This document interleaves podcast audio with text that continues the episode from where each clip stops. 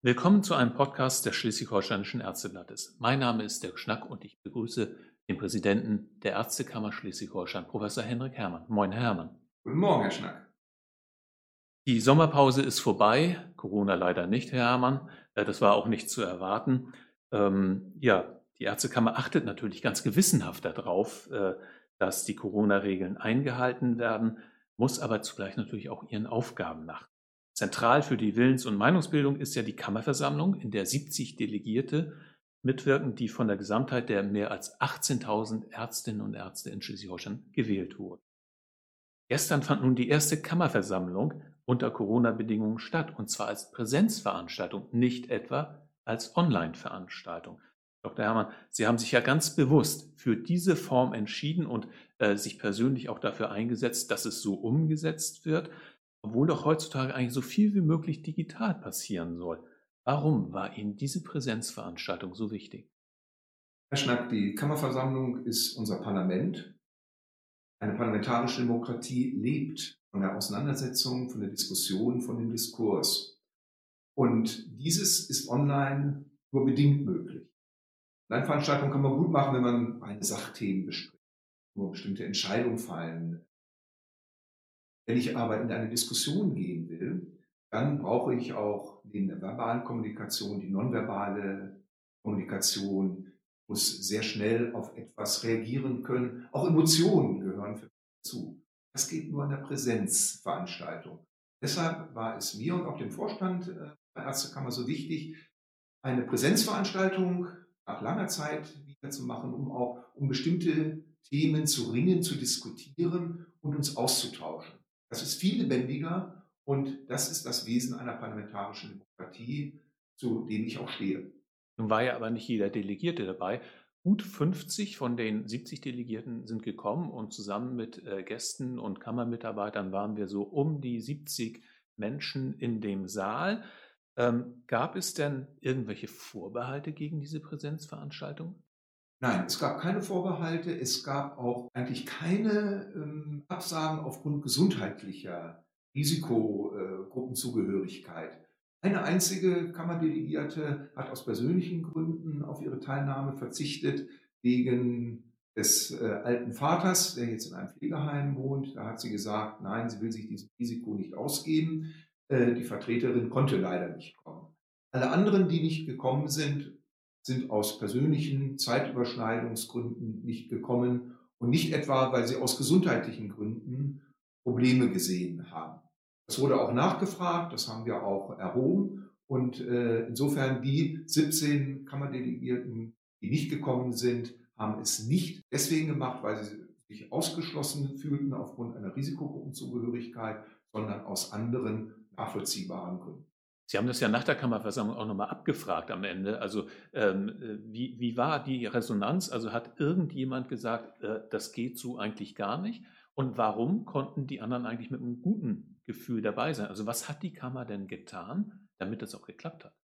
Wir haben alles nur erdenklich Mögliche gemacht, äh, einen großen Abstand äh, zwischen den einzelnen Sitzbänken. Jeder Delegierte saß einzeln und hatte fast 2,50 Meter, 3 Meter Abstand zu seinen Nachbarn, nach vorne, nach hinten. Wir haben einen großen Raum mit Frischluftzufuhr äh, zur Verfügung äh, gehabt, äh, wo man in keinster Weise beengt war. Wir haben äh, auch das Umherlaufen äh, so gut äh, wie nicht gesehen, nur bei ganz dringenden Bedürfnissen. Und was mich sehr positiv überrascht hat, dass jede Abgeordnete, jedes Kammerversammlungsmitglied der fünfstündigen Kammerversammlung vom Anfang an bis zum Ende ja, äh, engagiert, gespannt, interessiert, verfolgt hat, teilgenommen hat. Es waren keine Ermüdungserscheinungen äh, zu sehen, trotz dieses langen Sitzens.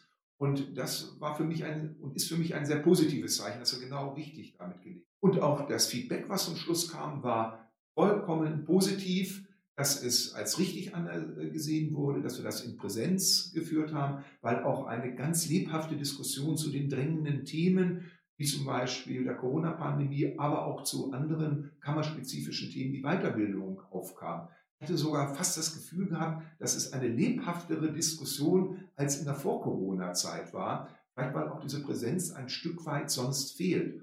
Und das kann ich nicht per Video leben, weil ich auch mein Gegenüber dann teilweise gar nicht sehen kann. Ich kann nicht äh, 50, 53 Kammerversammlungsmitglieder auf dem Bildschirm äh, ansehen, aber ich kann sie in der Kammerversammlung sehen, in Präsenz. Also wir haben das gute Gefühl angesprochen, dass die Kammerdelegierten hatten und Sie haben die engagierte Diskussion genannt und für beides war ja vielleicht auch oder mit Sicherheit auch der Besuch Ihres Gastes äh, gestern mitverantwortlich. Dabei war nämlich die Infektionsschutzreferentin des Landesgesundheitsministeriums, Frau Dr. Anne Marcic, die seit der Pandemie ja besonders gefordert ist.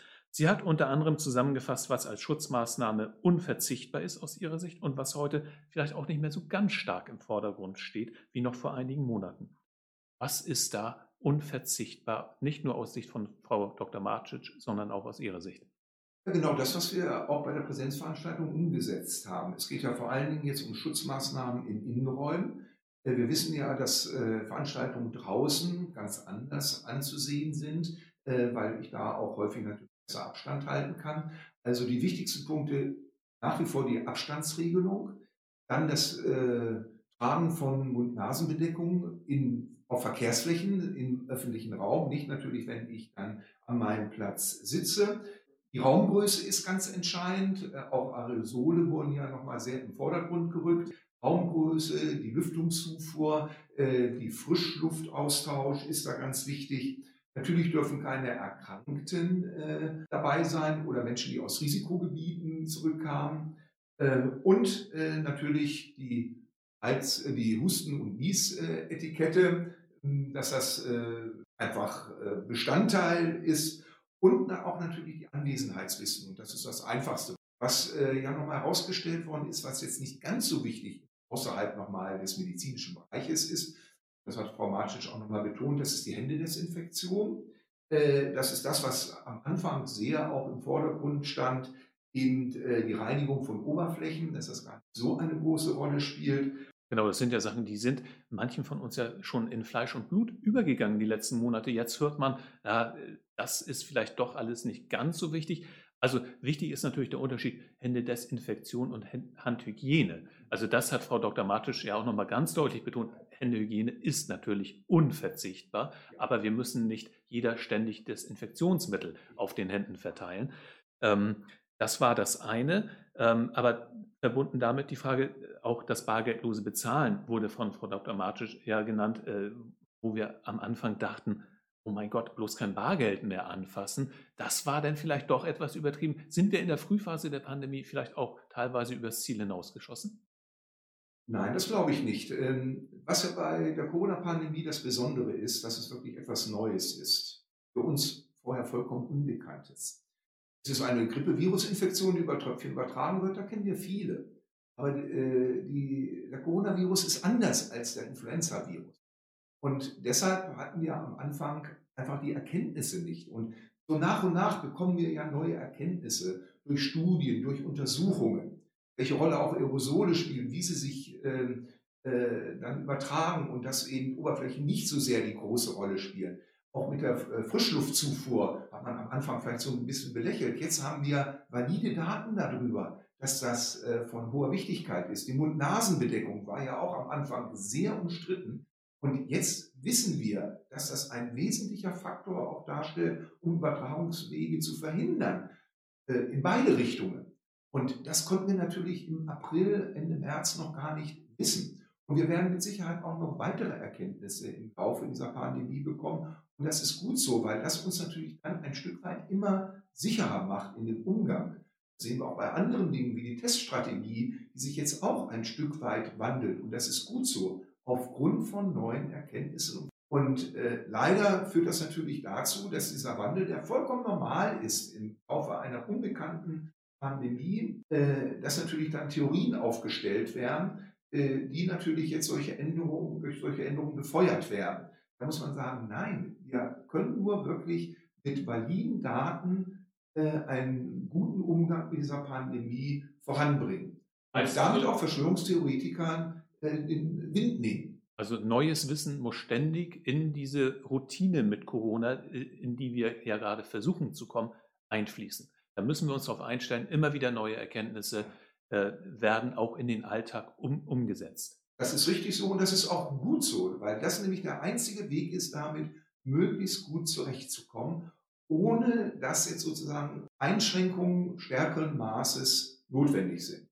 War Ende März, im April absolut notwendig. Jetzt sehen wir das differenzierter und das ist richtig so, basierend auf diesen Erkenntnissen aus Untersuchungen, aus Forschungen. Sie sprachen den Zeitraum an, April, März. Da wurden erstmal alle Veranstaltungen ja auch abgesagt.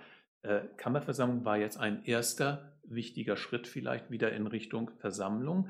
Aber wie ist es mit den größeren Veranstaltungen? Frau Dr. Martic hat gestern zwei Veranstaltungen angesprochen. Zum einen Handballspiele, 10.000 Zuschauer in Schleswig-Holstein, durchaus nichts Ungewöhnliches, ähm, aber keine Veranstaltung, die man im Moment empfehlen könnte und die man jetzt nicht machen sollte.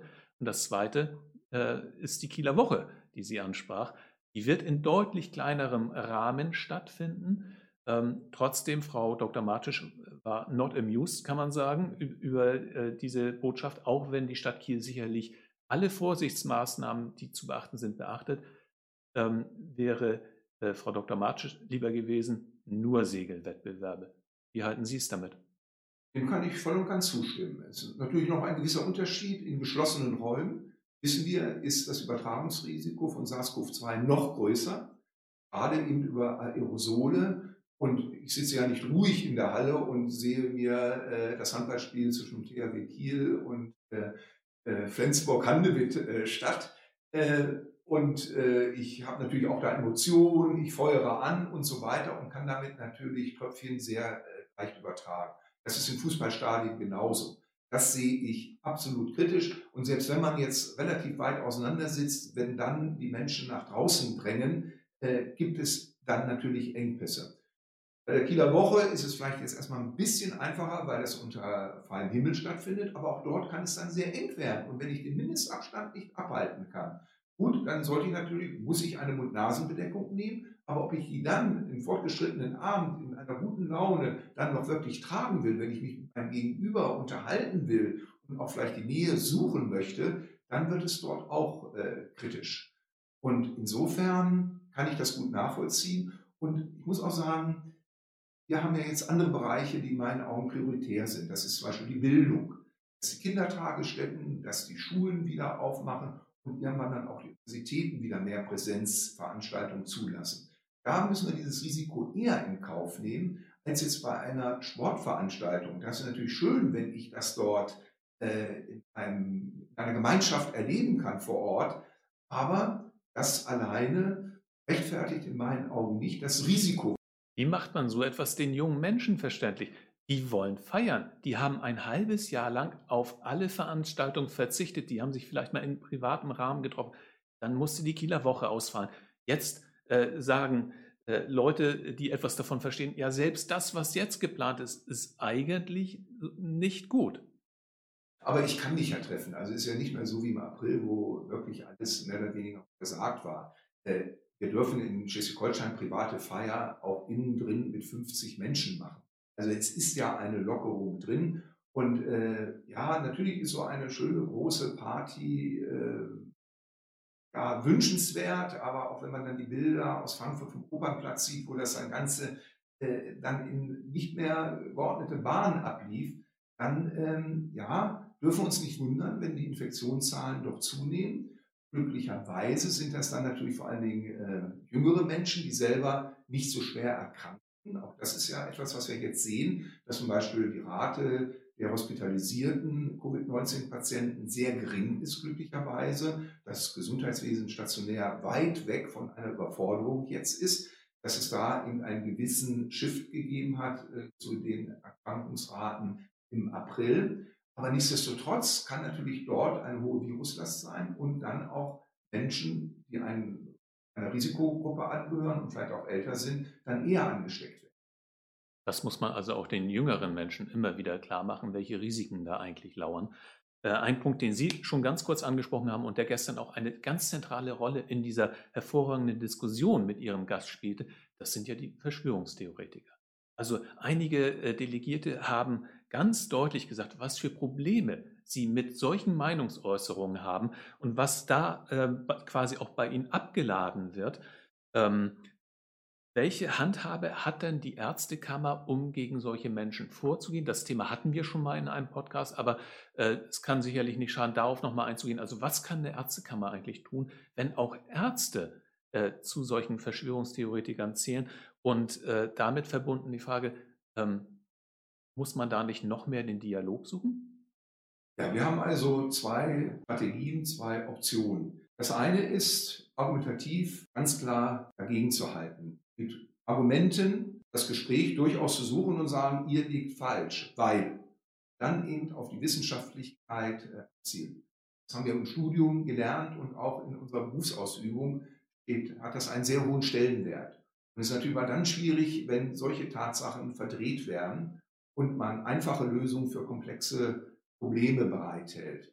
Dass das natürlich jetzt erstmal ganz angenehm ist bei eben dieser neuen Corona-Pandemie, die eben etwas Neues, Unbekanntes ist, was immer ein Gefühl der Ohnmacht und eventuell der Angst äh, auslöst, ähm, ist irgendwo menschlich nachvollziehbar, aber überhaupt nicht hilfreich, gerade wenn Ärztinnen und Ärzte das verharmlosen, weil sie natürlich in der Öffentlichkeit noch als, von vornherein als Experten angesehen werden, was ja auch für unseren Berufsstand spricht.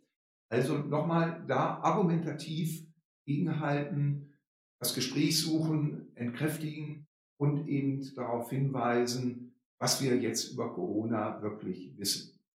Das Zweite ist, und da haben wir den anderen Handlungsstrang, wenn jetzt diese Meinungsäußerung von diesen, Gott sei Dank, wenigen Kolleginnen und Kollegen dazu führt, dass ein unprofessionelles, unärztliches Handeln daraus resultiert, was gefährlich sein kann, also ich falsche Ratschläge gebe, das Ganze verharmlose oder ohne eben diese Hygieneregeln, Corona-Regeln mich einem Patienten nähere und damit eventuell einem Risiko aussetze.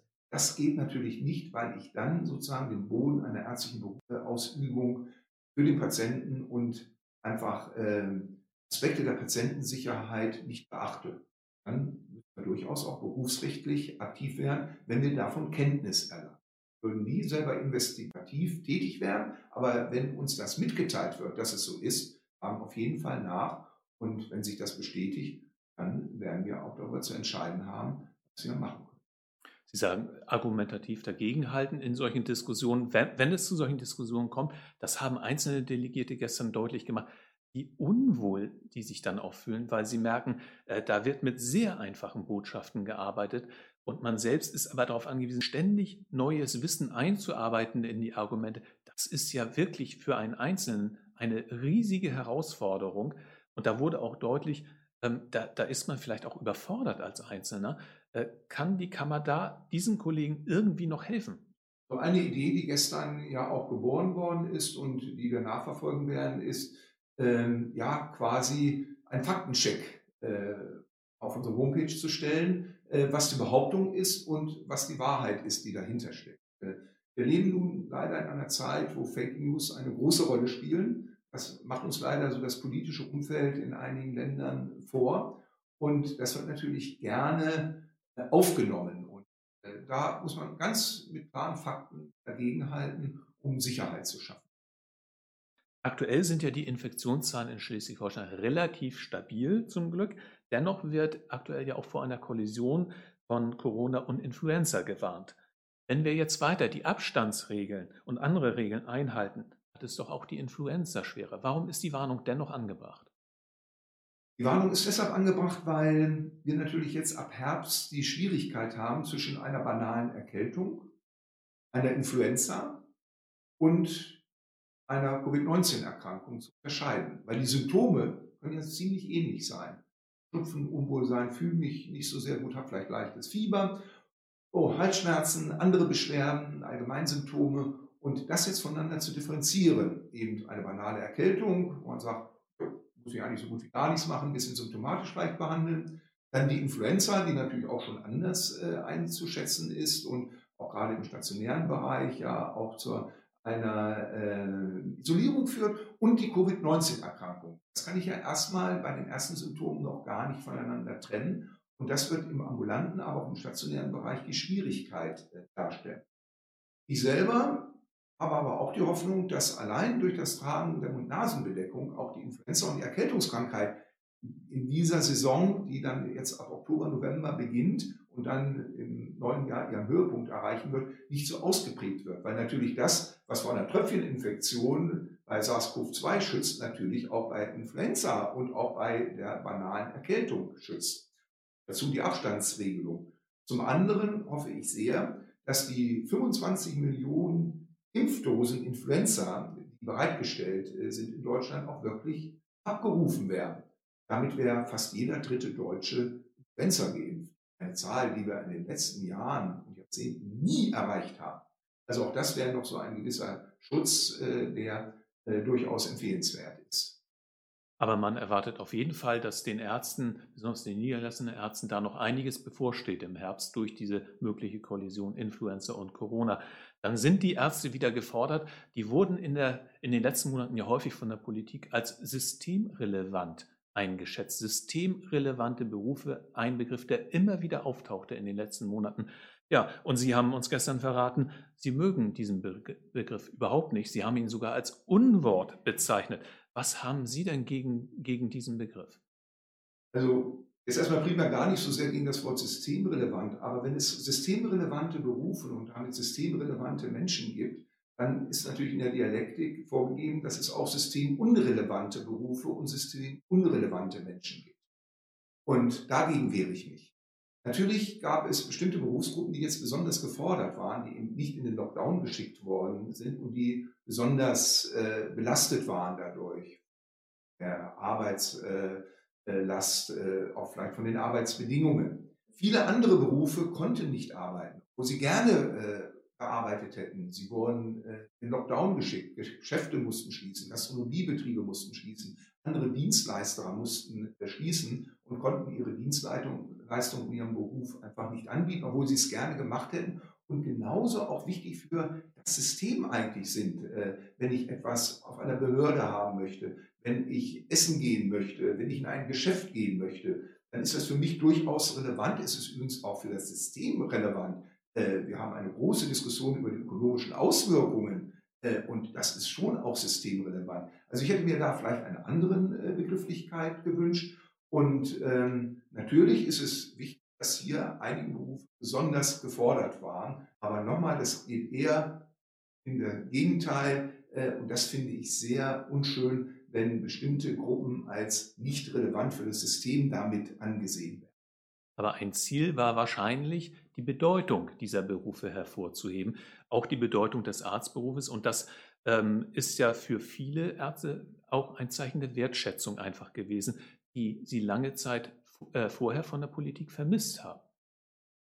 Ja, das ist richtig. Ähm, Wertschätzung alleine durch den Begriff systemrelevant zu sein, das reicht nicht. Ähm, auch äh, ist natürlich schön, wenn wir gelobt werden als Ärztinnen und Ärzte und als Mitarbeiter im Gesundheitswesen äh, und auch vielleicht Applaus bekommen.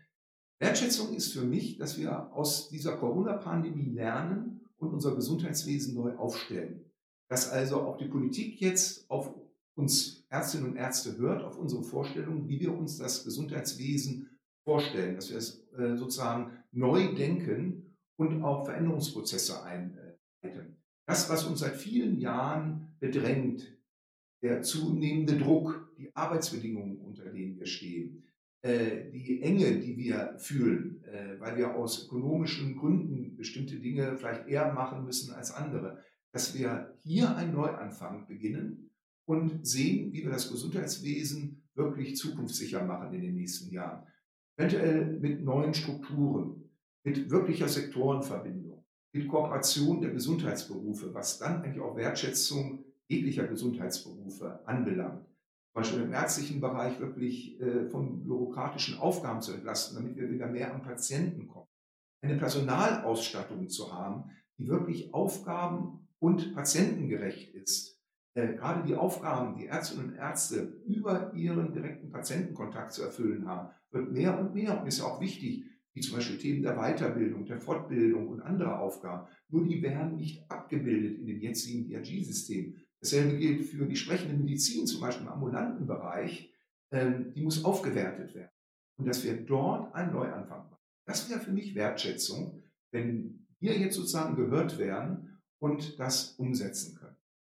Das wäre für Sie Wertschätzung. Das heißt, die ist noch nicht da. Haben Sie denn die Hoffnung, dass das jetzt wirklich kommt oder ist das nur ein, ein äh, temporärer Eindruck, äh, äh, dass das Gesundheitswesen mal etwas stärker auf dem Radar der Politik erschienen ist? Also ich hoffe sehr, äh, dass ein Umdenken stattfindet. Eine Krise ist immer ein Risiko, aber auch immer eine Chance. Und wenn wir diese Chance jetzt verpassen, dann weiß ich nicht, wann wir sie jemals so richtig wahrnehmen können. So ein Beispiel ist, dass jetzt zum Beispiel in die Digitalisierung Geld gegeben wird. Seit Jahren fordern wir das, dass wir eine bessere digitale Infrastruktur im Gesundheitswesen brauchen. Jetzt ist die Bereitschaft dazu da. Das sind positive Zeichen und da wünsche ich mir, dass dieser Schwung mitgenommen wird und dass auch politischer Mut da ist, zusammen das neu zu gestalten. Und wir als Ärztekammer stehen da zur Verfügung. Äh, wir wollen das äh, voranbringen. Und äh, ja, Herr Schnack, ich weiß, das politische Gedächtnis ist manchmal kurz.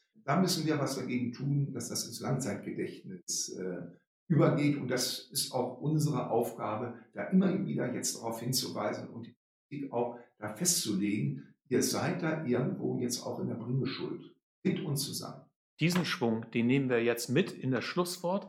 Äh, oder nehme ihn als Schluss, Schlusswort. Vielen Dank, Herr Dr. Herrmann. Vielen Dank, Herr Schnell. Das war ein Podcast des Schleswig-Holsteinischen Ärzteblattes. Vielen Dank fürs Zuhören. Bis zum nächsten Mal.